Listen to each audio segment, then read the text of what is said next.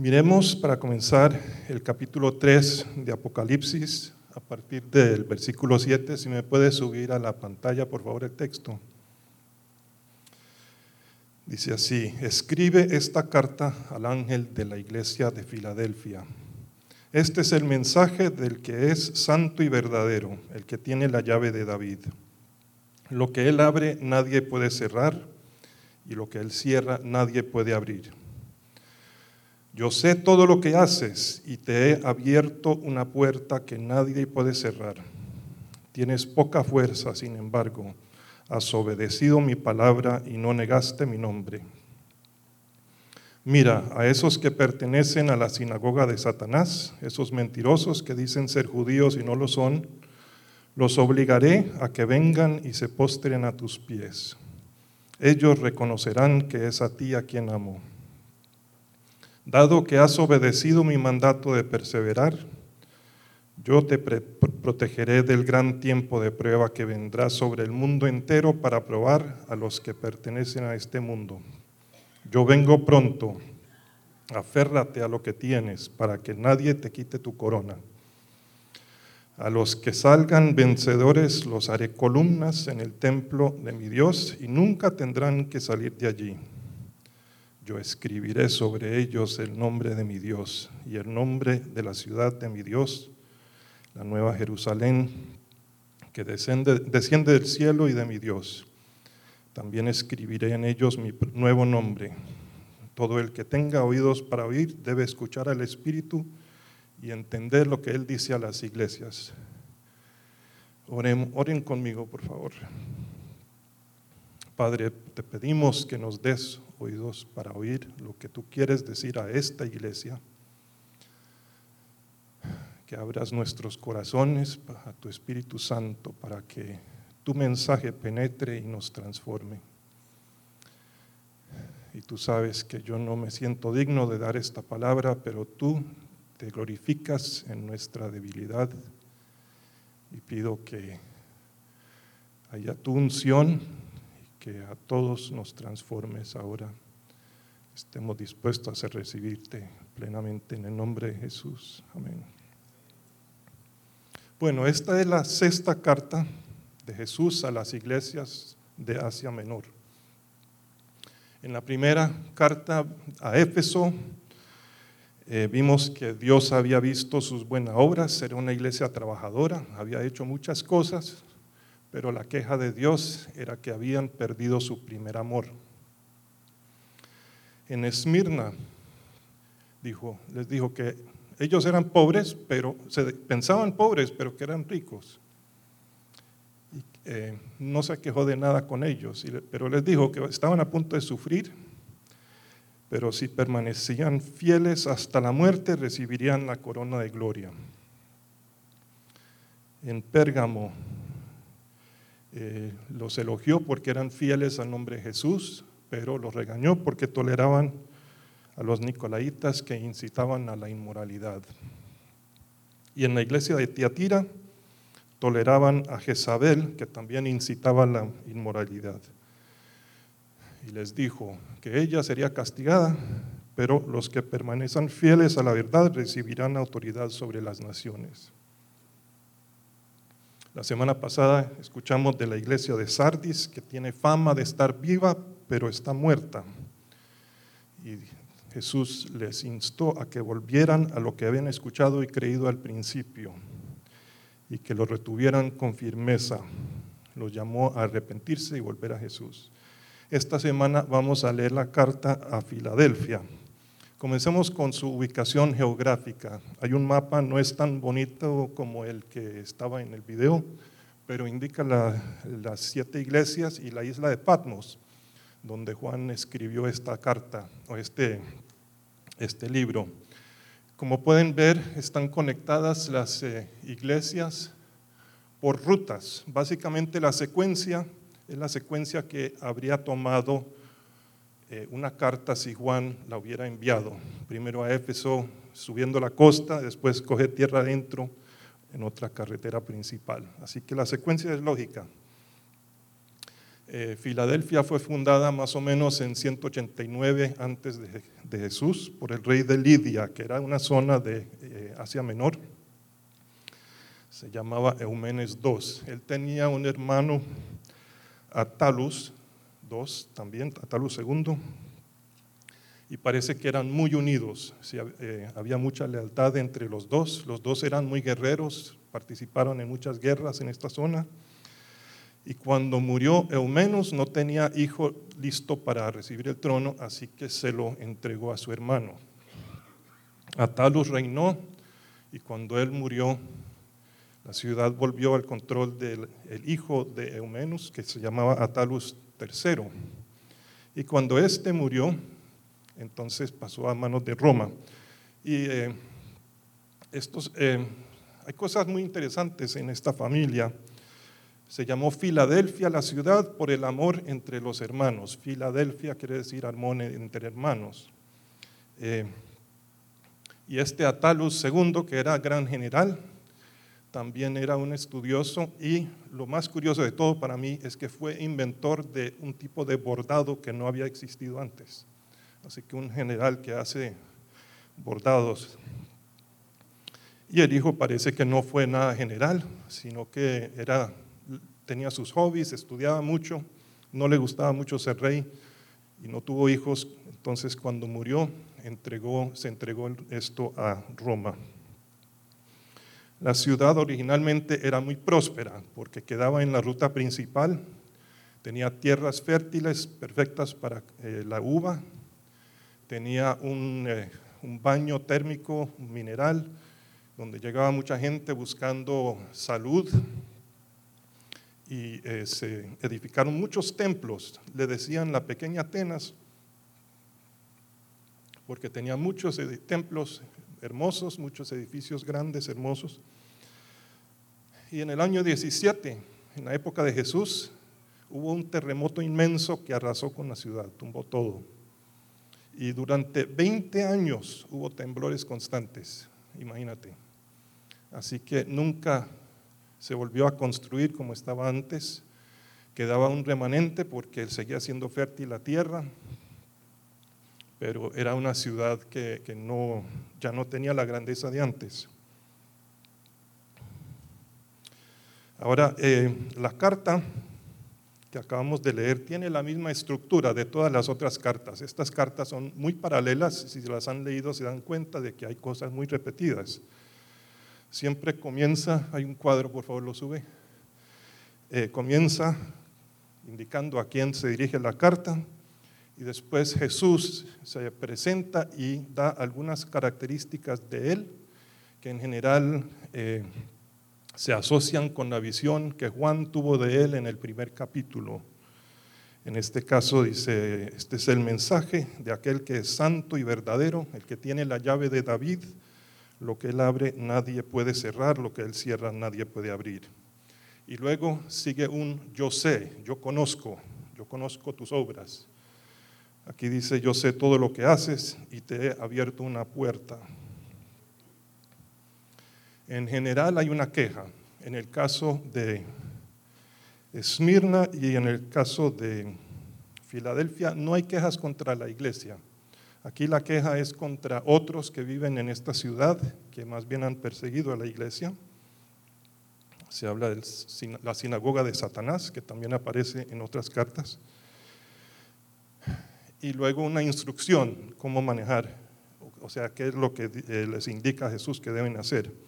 Aquí dice, aférrate a lo que tienes. O sea, sigan haciendo lo que están haciendo y eh, luego hay consecuencias de lo que Dios ha visto. En algunos casos son castigos, en este caso es una promesa positiva. Dado que has obedecido mi mandato de perseverar, yo te protegeré del gran tiempo de prueba que vendrá. Luego se nos insta a oír lo que el Espíritu quiere decir y se finaliza con una promesa. A todos los que salgan vencedores, en este caso los haré columnas en el templo de mi Dios. comencemos con el primer versículo. Este es el mensaje de aquel que es santo y verdadero, el que tiene la llave de David. Lo que él abre nadie puede cerrar y lo que él cierra nadie puede abrir. Esta descripción, como las otras, hace alusión a lo que, a lo que vimos en el primer capítulo de Apocalipsis. En este caso no se toman frases exactas, sino que se hacen paralelos. En Apocalipsis 1 dice, yo soy el primero y el último. Aquí dice, soy el santo y verdadero. Y luego dice en el primero, yo tengo en mi poder las llaves de la muerte y de la tumba. Aquí dice, yo tengo la llave de David. Ahora, ¿qué significa la palabra, la palabra santo? Santo en su esencia quiere decir aparte, separado. En, cuando se aplica a Dios, quiere decir completamente otro, puro, inefable, y eh, algo pues que nunca podríamos alcanzar, algo que es muy diferente de nosotros. Pero cuando se aplica a los objetos o a los seres humanos normales, quiere decir que estamos consagrados, dedicados para el uso exclusivo de Dios. Ahora, a Jesús se le identifica de las dos maneras en el transcurso de su vida. Y es curioso que el primero que lo identifica como santo es un demonio. Si, miran el primer capítulo de San Marcos, hay un enfrentamiento en la sinagoga. A partir del versículo 23 dice, de pronto un hombre en la sinagoga que estaba poseído por un espíritu maligno comenzó a gritar, ¿por qué te entrometes con nosotros, Jesús de Nazaret? Has venido a destruirnos. Yo sé quién eres, el santo de Dios. Cállate, lo interrumpió Jesús y le ordenó, sal de este hombre. En ese mismo momento el espíritu maligno soltó un alarido, le causó convulsiones al hombre y luego salió de él. Los espíritus ya sabían quién era él. A la gente le demoró más tiempo. Y entre los apóstoles fue Pedro el que primero lo nombró como santo. En Juan capítulo 6, a partir del versículo 66. Era una época en que Jesús tenía muchos seguidores, pero dio una enseñanza que les pareció muy dura, muy rara. Él dijo, ustedes van a comer de mi carne y tomar de mi sangre, si no no me pueden seguir. Y eso asustó a mucha gente y muchos lo dejaron. Entonces, Jesús mirando a los doce les preguntó, ¿ustedes también van a marcharse? Simón Pedro le contestó, Señor, ¿a quién iríamos? Tú tienes las palabras que dan vida eterna. Nosotros creemos y sabemos que tú eres el santo de Dios. Así que ellos también ya lo estaban reconociendo. Y en Apocalipsis capítulo 15, se dice que solo Dios es santo, aquí hablando del santo inefable. Dice, todos tenían arpas que Dios les había dado en el versículo 2. Y entonaban el canto de Moisés, siervo de Dios, el canto del Cordero. Grandes y maravillosas son tus obras, oh Señor Dios el Todopoderoso. Justos y verdaderos son tus caminos, oh Rey de las naciones. ¿Quién no te temerá, Señor, y glorificará tu nombre? Pues solo tú eres santo. Y luego en el capítulo que sigue del que estamos estudiando ahora, 4, escuchamos lo que estábamos cantando ahorita, una canción con tanto poder. Dice, Santo, Santo, Santo, los seres que rodean el trono son los que cantan constantemente. Santo, santo, santo es el Señor Dios Todopoderoso, el que era y es y ha de venir. Luego eh, Jesús dice que Él es santo y verdadero. La palabra verdad y verdadero se usa mucho en las escrituras de, San Juan, el que escribió esta, esta visión y tiene el sentido no solo de verdad como en, ser correcto, sino también en una verdad trascendente. La verdad, la cosa que sí es. Uno ha visto copias, pero lo el original es este. Entonces, Eh, en Juan capítulo 6, otra vez eh, vemos a Jesús debatiendo con algunos judíos. Ellos dicen, nosotros también queremos realizar las obras de Dios. ¿Qué debemos hacer? Y Jesús les dijo, la única obra que Dios quiere que hagan es que crean en quien Él ha enviado. Si quieres que creamos en ti, le respondieron, muéstranos una señal eh, milagrosa. ¿Qué puedes hacer? Después de todo, nuestros antepasados comieron maná mientras andaban por el desierto. Las escrituras dicen, Moisés les dio de comer pan del cielo.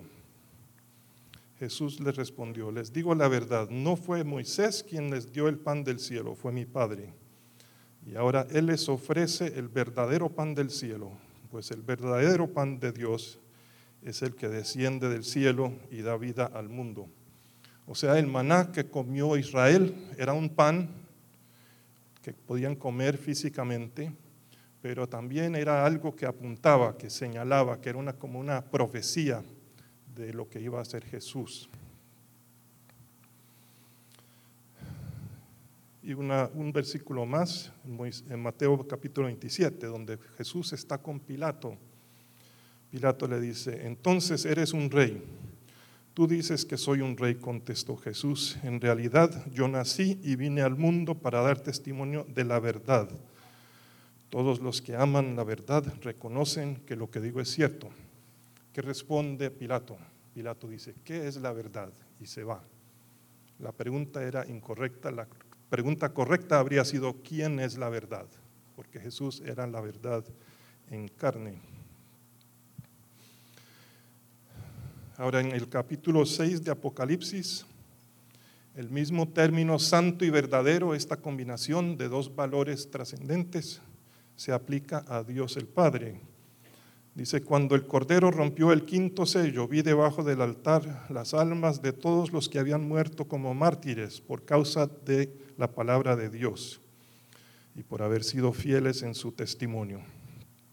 Ellos clamaban al Señor y decían, oh Señor soberano, santo y verdadero, ¿cuánto tiempo hasta que juzgues a la gente de este mundo y tomes venganza de nuestra sangre por lo que nos han hecho? O sea, Jesús se aplica los mismos términos a sí mismo como aquí se aplican a Dios Padre, indicando que Él tiene toda la autoridad de Dios Padre y es uno con Él. También se identifica como la llave de David. ¿Qué quiere decir esto? ¿Qué es la llave de David? En Colombia llave quiere decir pana, compañero, llave, pero aquí no tiene ese significado, obviamente. Eh, esto proviene del capítulo 22 de Isaías, donde Isaías hace una profecía. El que está a cargo de las llaves del palacio, o sea que es el segundo al rey, eh, se llama Sebna, y Dios lo va a destituir porque no ha sido fiel. Y dice, sí, te sacaré de tu puesto, dice el Señor en versículo 19 te derribaré de tu elevada posición. Y entonces llamaré a mi siervo Eliakim, hijo de Hilcías, para que te reemplace. Lo vestiré con tus vestiduras reales y le daré tu título y tu autoridad. Y será un padre para el pueblo de Jerusalén, Jerusalén y de Judá. Le daré la llave de la casa de David, la posición más elevada dentro de la corte real. Cuando Él abra puertas, nadie puede cerrarlas. Cuando Él cierra puertas, nadie podrá abrirlas. Le traerá honor al nombre de su familia porque yo lo pondré firmemente en su lugar como un clavo en la pared. Le darán grandes responsabilidades y Él les traerá honor incluso a los miembros más humildes de su familia. O sea, esto era una profecía más del Mesías que hizo Isaías, pero muchos ni se dieron cuenta hasta que Juan recibió esta iluminación de, Jesús. El linaje de David es el que culmina en Jesús el Mesías. A David se le había prometido que su linaje sería eterno, porque era un hombre con el corazón de Dios Y esta llave le da plena autoridad del reino. El que tiene esta llave es segundo al rey. Jesús se somete a su Padre, pero tiene toda la autoridad que el Padre pone en él. Y él controla quién entra y quién sale. Y también aquí hay paralelos con las llaves de la muerte y de la tumba, o sea, Dios, Jesús controla el paradero final de todas las almas. En resumen, Jesús es el Dios todopoderoso en carne, santo y verdadero, con plena autoridad. Y con esa autoridad es que hace estas promesas que va a hacer a esta iglesia. Sigamos con el versículo 8. Yo sé todo lo que haces y te he abierto una puerta que nadie puede cerrar. Tienes poca fuerza, sin embargo, has obedecido mi palabra y no negaste mi nombre. Dice, yo sé todo lo que haces, pero no entra en detalles. Pero obviamente es una iglesia que ha sido fiel a lo que tenían que hacer y eh, eso sí lo comenta después. Luego, te he abierto una puerta, haciendo alusión a la autoridad que él tiene con esta llave para abrir y cerrar. Y eh, esta puerta tiene dos posibles significados los dos son muy plausibles a la luz de la escritura, que la escritura pues hay que interpretarla a la luz de sí misma, otros pasajes paralelos. En, el, en Apocalipsis 4.1, el capítulo que sigue, Juan dice, después de esto miré y vi una puerta abierta en el cielo y la voz que yo había escuchado primero y que parecía un toque de trompeta me dijo, sube acá y te mostraré las cosas que tienen que suceder después de estas. En ese momento quedé bajo el poder del Espíritu y vi un trono puesto en el cielo y alguien estaba centrado en el trono. O sea, Juan vio una puerta, el Espíritu lo pasa por ella y se encuentra en la presencia del Dios Padre, en la sala de trono de Dios. Y en Hebreos capítulo 10, versículo 19, el escritor nos dice, así que hermanos, amados hermanos, podemos entrar con valentía en el lugar santísimo del cielo, lo que acaba de ver Juan, por causa de la sangre de Jesús. Así que una posible interpretación de esta puerta que Jesús les ha abierto es que tienen acceso directo al trono de Dios, hablando en forma muy especial para ellos del Evangelio, del mensaje de salvación. Otra interpretación que se da a menudo es que es una puerta para ministrar, o sea, Dios les ha abierto puertas para hacer su obra en la tierra. Y esto también tiene mucho apoyo en las escrituras. Un ejemplo eh, Pablo, San Pablo en eh, 1 Corintios 16, versículo 9, dice, mientras tanto seguiré aquí en Éfeso hasta el festival de Pentecostés. Se ha abierto una puerta de par en par para hacer un gran trabajo en este lugar, aunque muchos se me oponen. Así que puede ser que esta puerta abierta es una puerta abierta para el ministerio. Dios está facilitando su obra. Y esto también tiene apoyo dentro del capítulo más abajo donde dice, aférrate de lo que tienes para que no te quiten tu corona. Para San Pablo, ¿quién era su corona? ¿Qué era su corona? Al principio Pablo habla de que debido a su obra tiene una corona en el cielo, pero más adelante él comienza a decir, ustedes, ustedes son mi corona. O sea, se dio cuenta de que el tesoro que él iba a tener en el cielo eran las almas que él había tocado. Así que sea cual sea el significado, es Jesús el que ha abierto esta puerta, nadie la puede cerrar y tienen toda la autoridad, todo el acceso para hacer lo que les queda por delante. Ahora les dice, tienes poca fuerza esto es similar a lo que le dijo a Esmirna. A Esmirna le dijo, yo sé de tu sufrimiento y tu pobreza, pero tú eres rico. esto de, ser, de tener poca fuerza no parece ser una crítica, porque no les da ningún regaño. Dios los mira con favor porque perseveran y dependen de Él.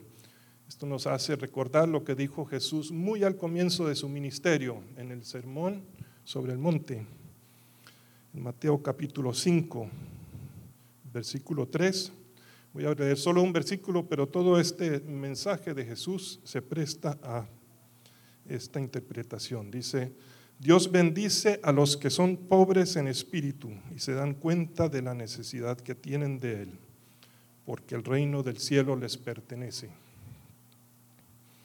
San Pablo reiteró este concepto en sus cartas a los Corintios. En el primer capítulo de 1 Corintios, el versículo 27 dice, en cambio Dios eligió lo que el mundo considera ridículo para avergonzar a los que se creen sabios y escogió cosas que no tienen poder para avergonzar a los poderosos. Y en, el segundo, en la segunda carta, en el capítulo 12, dice, habla de su propio orgullo por las visiones tan espectaculares que había tenido.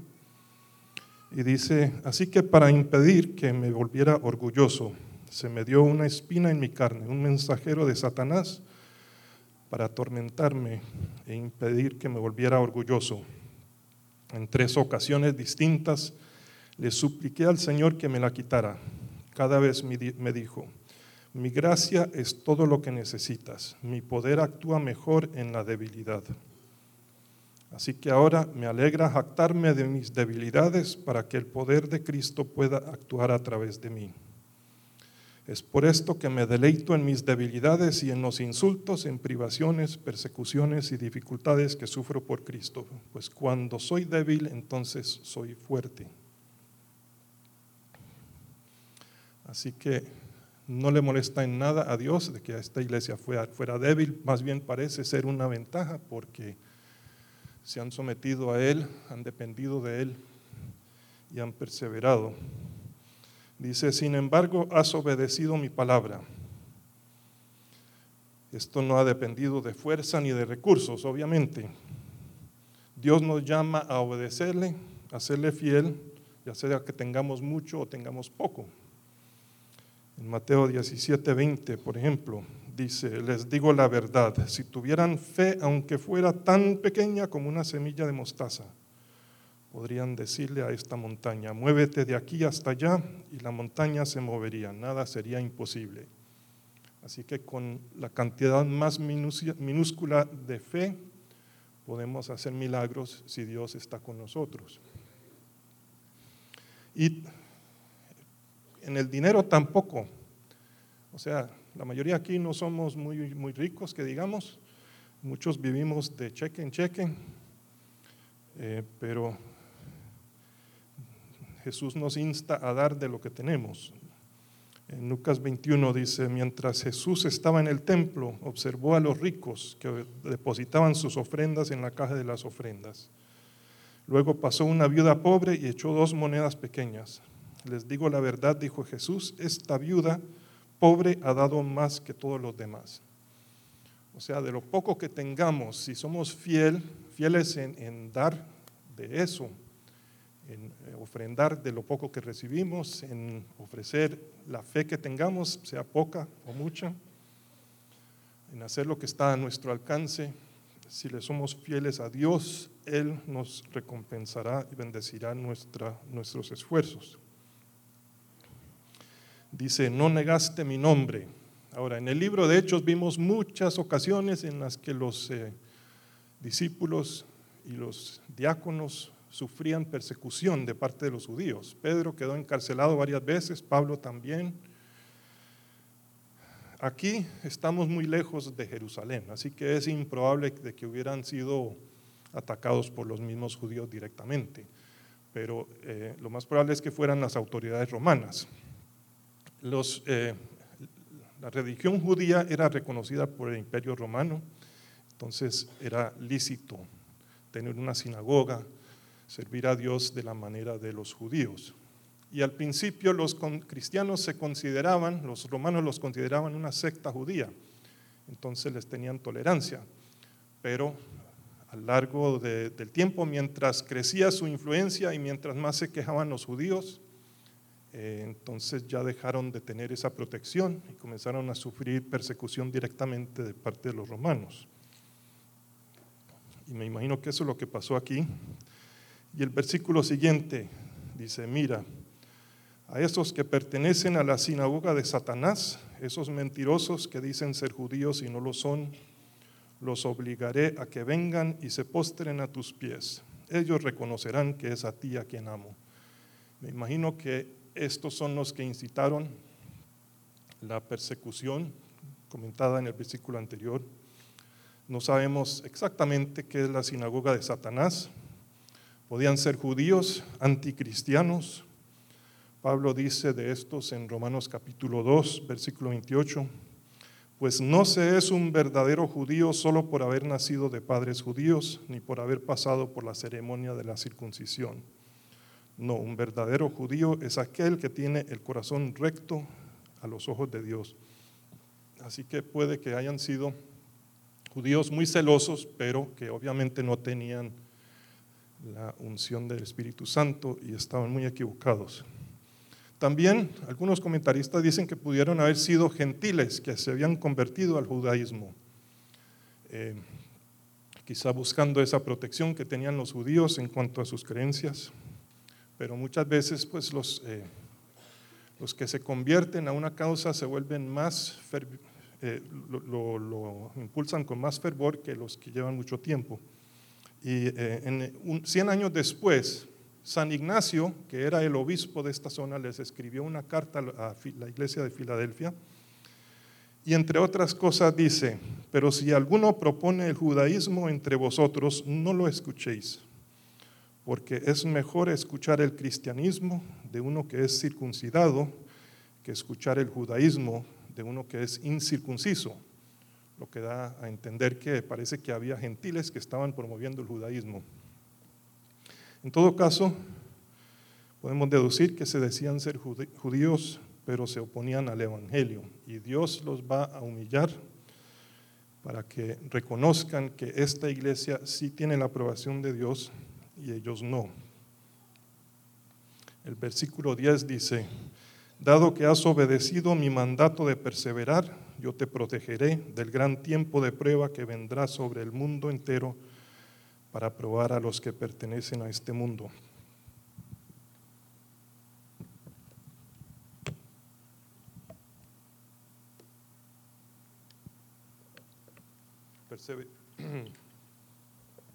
Perseverar significa permanecer fiel, firme, seguir adelante a pesar de obstáculos y contender por la verdad. Hay todo un capítulo en Hebreos que habla en detalle de la perseverancia, que es el capítulo 10, que sería un buen estudio paralelo para esta carta. Si la quieren mirar esta semana, les recomiendo. En Hebreos capítulo 10, a partir del versículo 35, dice, por lo tanto, no desechen la firme confianza que tienen en el Señor Tengan presente la gran recompensa que les traeré. Perseverar con paciencia es lo que necesitan ahora para seguir haciendo la voluntad de Dios. Entonces recibirán todo lo que Él ha prometido. O sea, es el mismo mensaje de esta carta, ¿no?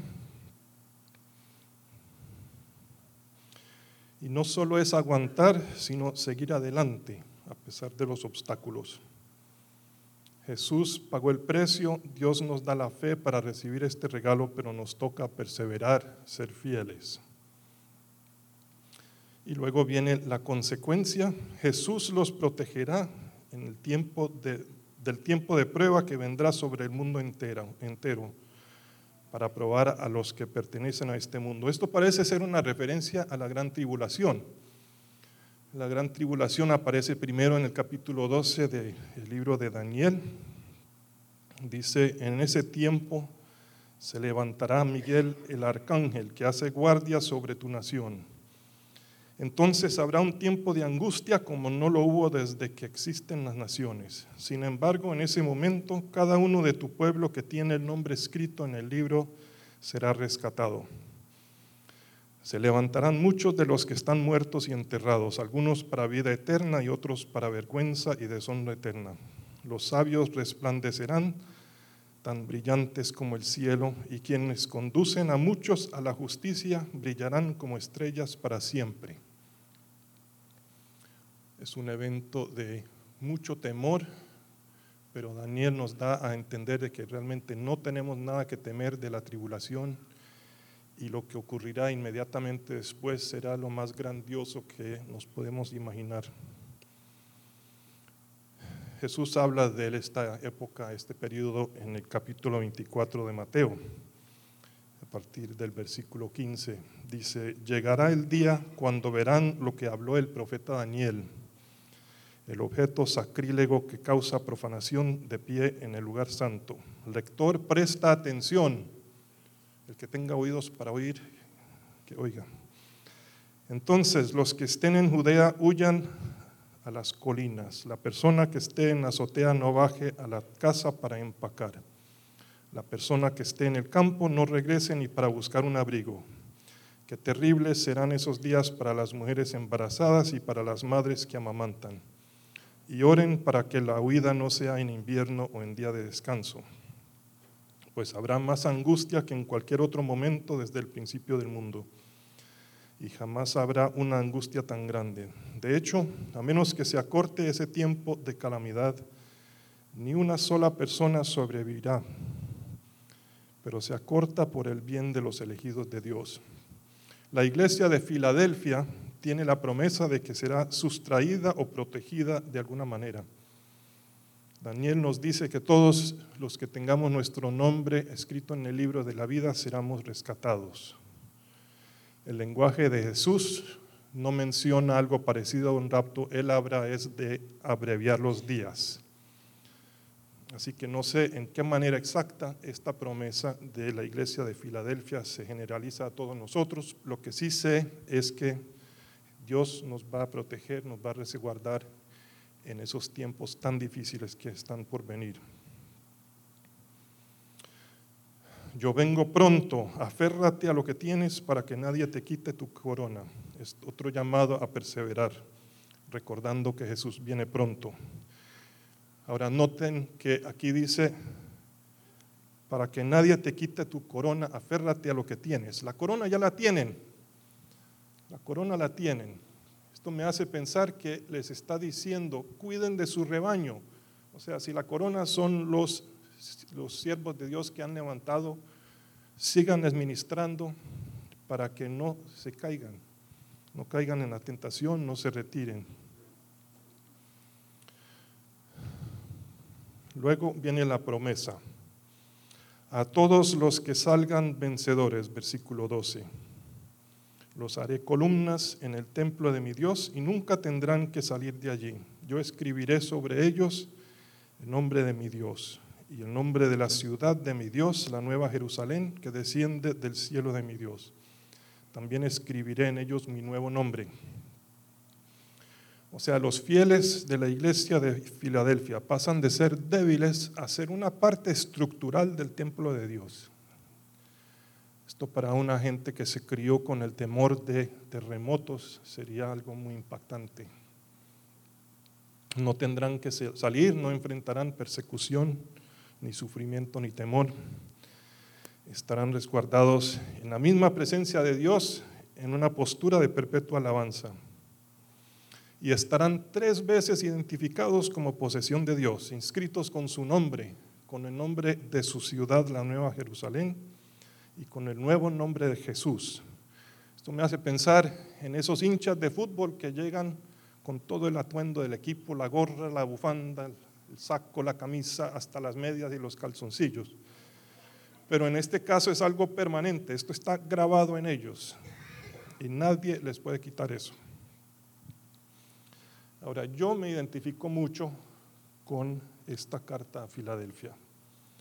Soy una persona muy débil en algunos sentidos y a pesar de ser hijo de Dios, He pasado largos periodos en mi vida de fracaso y sufrimiento en general como resultado de mis, propios, mis propias fallas y pecados, mi debilidad. Pero la gracia de Dios es para los débiles. Y a veces, cuando uno está en esas condiciones, la perseverancia es simplemente aferrarnos al amor de Dios en medio de nuestros pecados y nuestros fracasos. Brennan Manning, un predicador católico que falleció hace poco, a pesar de ser católico, entendía la gracia mucho mejor que la mayoría de los cristianos. Y él escribió un libro que se llama Ruthless Trust. Ruthless Trust quiere decir confianza despiadada y habla sobre lo que es la fe. Y él decía que la fe se convierte en confianza con la experiencia de depender en, Dios, depender de Dios y ver cómo Dios responde. Yo descubrí este libro cuando yo estaba en la más profunda depresión. Me sentía sin valor alguno y fue el comienzo de un proceso largo y muy lindo de restauración. Él era alcohólico y claro, no era alcohólico activo cuando era ministro, lo había dejado atrás, pero por lo menos una vez sucumbió, se echó una borrachera y amaneció vomitado en la calle y con todo ese guayabo, como decimos en Colombia, en medio de todo eso, él reconocía que el amor de Dios para con él, la manera en que Dios lo miraba, no había cambiado nada. Él seguía siendo amado por Dios, tenía el favor de Dios. Cuando yo leí eso me impactó demasiado. Yo no estaba descalificado debido a mi pecado y mi fracaso. Dios seguía amándome igual, yo seguía siendo su hijo preferido, intachable en sus ojos.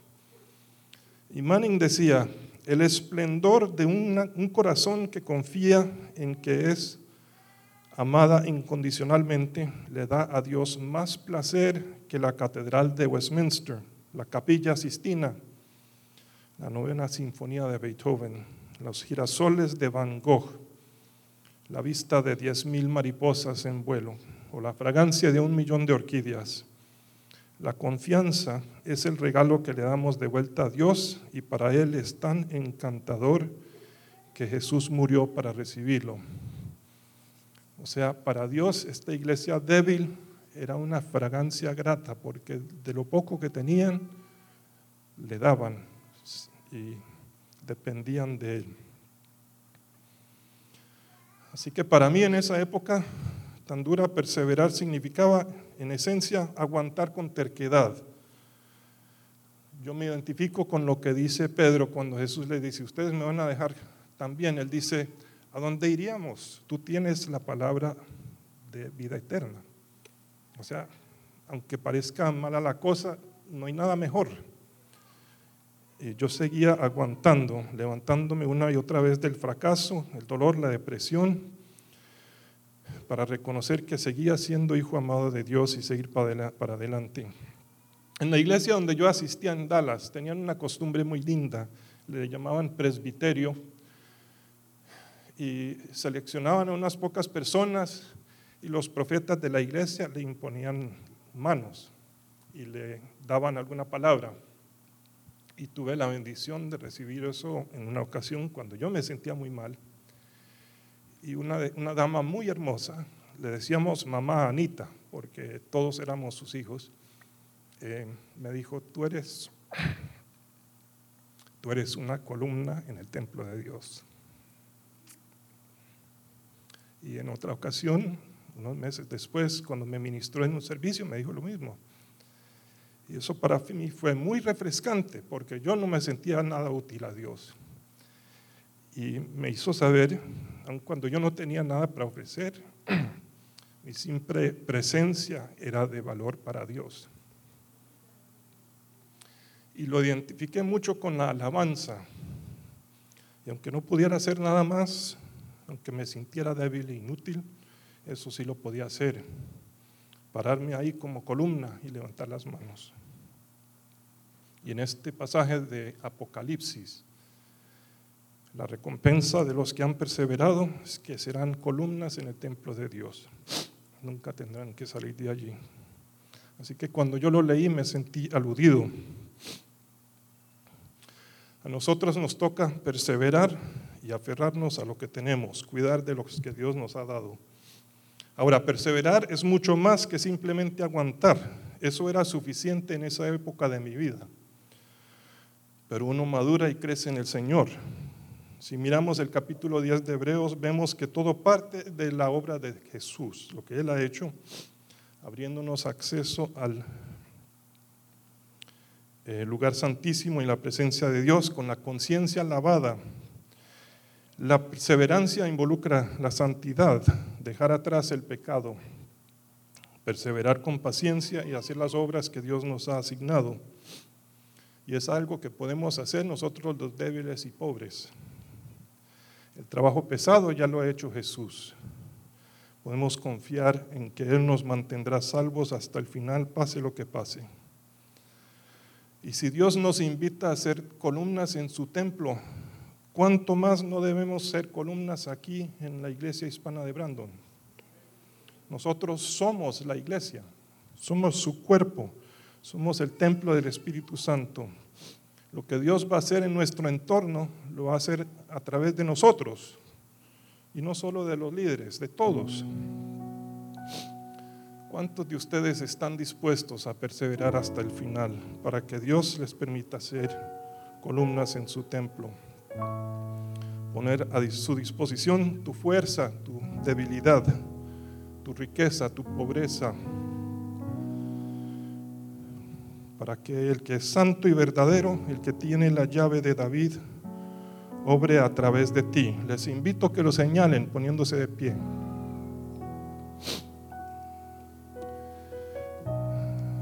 La gracia de Dios es para los débiles. Dios bendice a los que son pobres en espíritu y se dan cuenta de la necesidad que tienen de Él.